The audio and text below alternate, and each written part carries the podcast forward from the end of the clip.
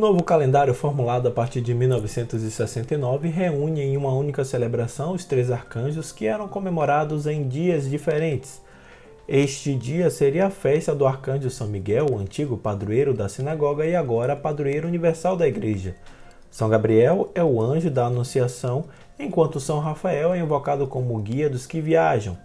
A existência dos seres incorpóreos, que as Sagradas Escrituras chamam habitualmente de anjos, é uma verdade de fé. Mas quem são os anjos? Eis a resposta de Santo Agostinho. Anjo é denominação de encargo, não de natureza. Se perguntares pela denominação de natureza, é um espírito. Se perguntares pelo encargo, é um anjo. É espírito por aquilo que é e é anjo por aquilo que faz.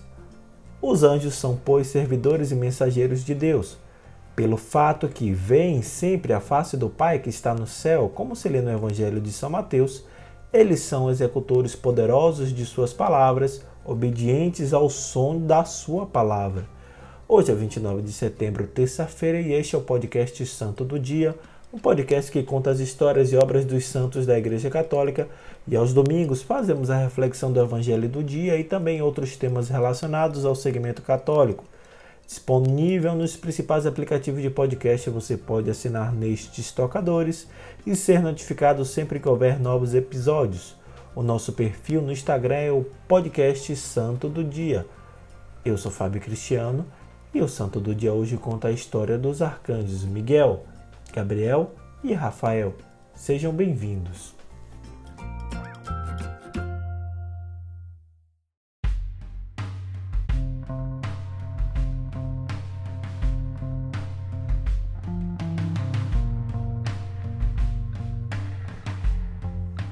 O nome Miguel tem o significado de uma pergunta: quem como Deus?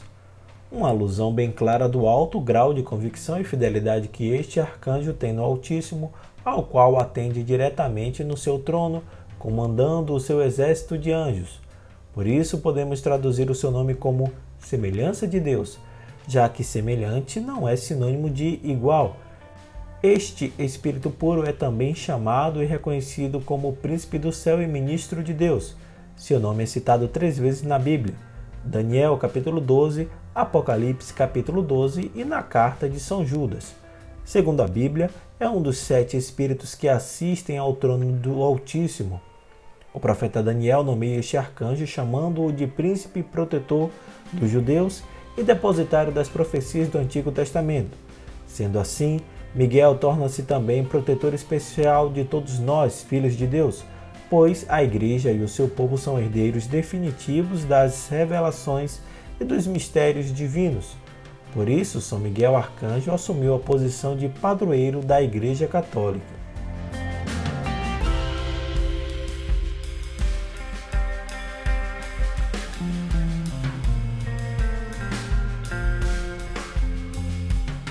São Miguel Arcanjo, protetor dos justos, é assim lembrado na passagem bíblica do Apocalipse, pois nela se vê que houve uma batalha no céu e Miguel, com seu exército de anjos, teve de combater e vencer a primitiva serpente chamada de Satanás.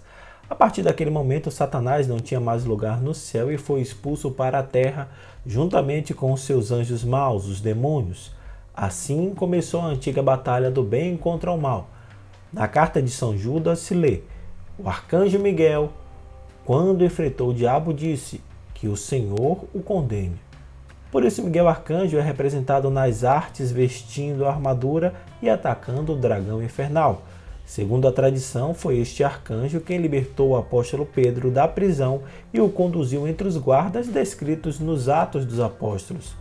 A Igreja Católica tem uma grande devoção pelo arcanjo Miguel.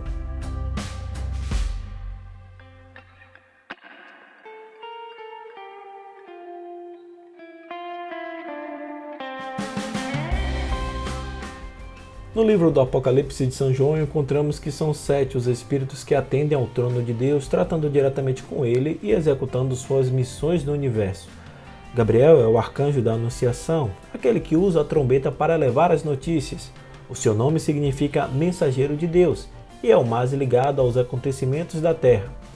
São Gabriel Arcanjo foi o escolhido por Deus para acompanhar todo o advento da salvação, desde a revelação das profecias à anunciação da chegada do Messias acompanhando-o durante toda a sua vida terrena, paixão e ressurreição. Além disso, é o portador da oração mais popular e mais querida do cristianismo, a Ave Maria.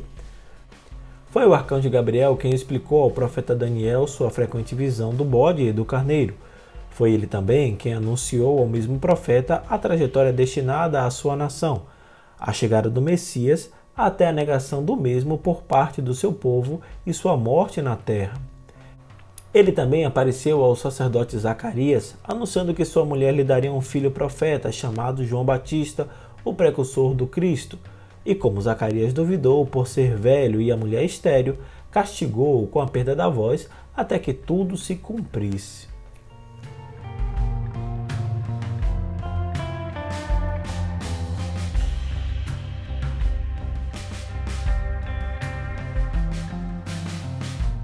O seu apogeu ocorreu na anunciação à Virgem Maria sobre a encarnação do Filho de Deus.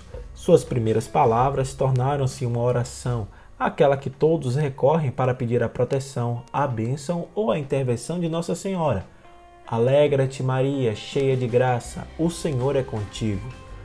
Contou-lhe então o que a esperava, a missão que lhe era confiada, preparou-a espiritualmente para entender a intervenção do Espírito Santo fazendo o mesmo com justo José, seu esposo, que graças à sua aparição compreendeu o que se passava, entregando-se de corpo e alma àquela missão.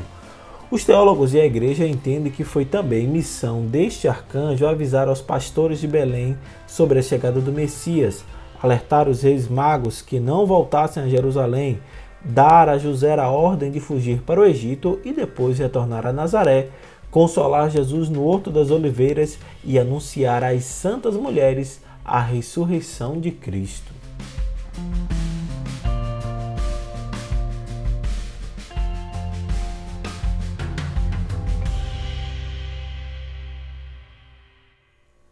O nome do próximo arcanjo vem do hebraico Rafa, sinônimo de cura, e El, que significa Deus, cura de Deus ou curador divino.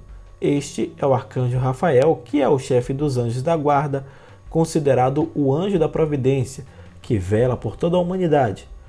Este arcanjo cura todos os ferimentos da alma e do corpo e defende igualmente as criaturas de qualquer raça ou classe social perante Deus. Rafael é um dos sete arcanjos que fazem parte do círculo mais próximo do Senhor, um dos seus mensageiros. Foi o único, segundo as Escrituras, que assumiu a forma humana e viveu entre os seres humanos durante alguns meses. Segundo o Antigo Testamento, no livro de Tobias, foi o arcanjo que acompanhou o jovem filho de Tobit como guia conhecedor da região na longa e perigosa viagem que fez à Média no Egito.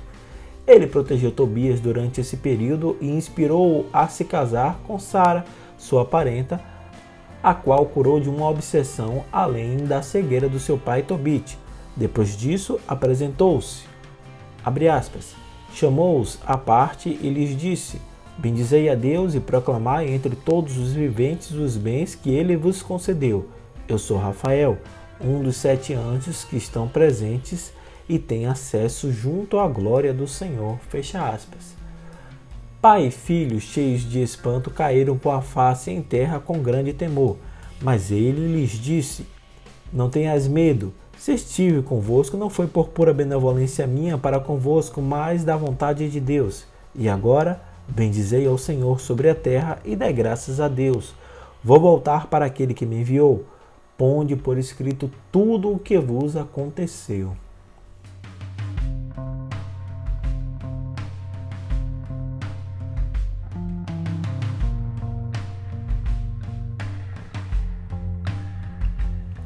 São Rafael Arcanjo é o portador da virtude da cura, do dom da transformação, da beleza curativa que é sua função no mundo.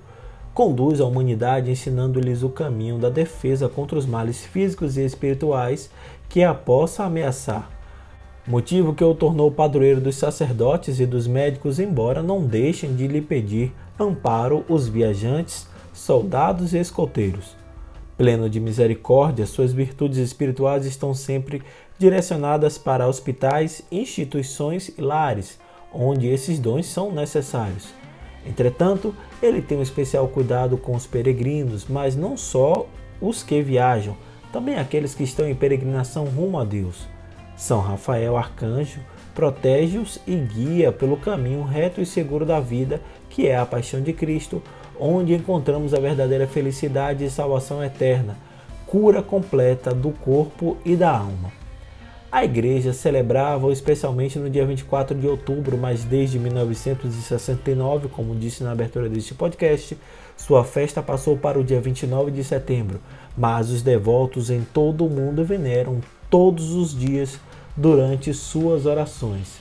São Miguel, São Gabriel e São Rafael Arcanjos, rogai por nós e protegei-nos.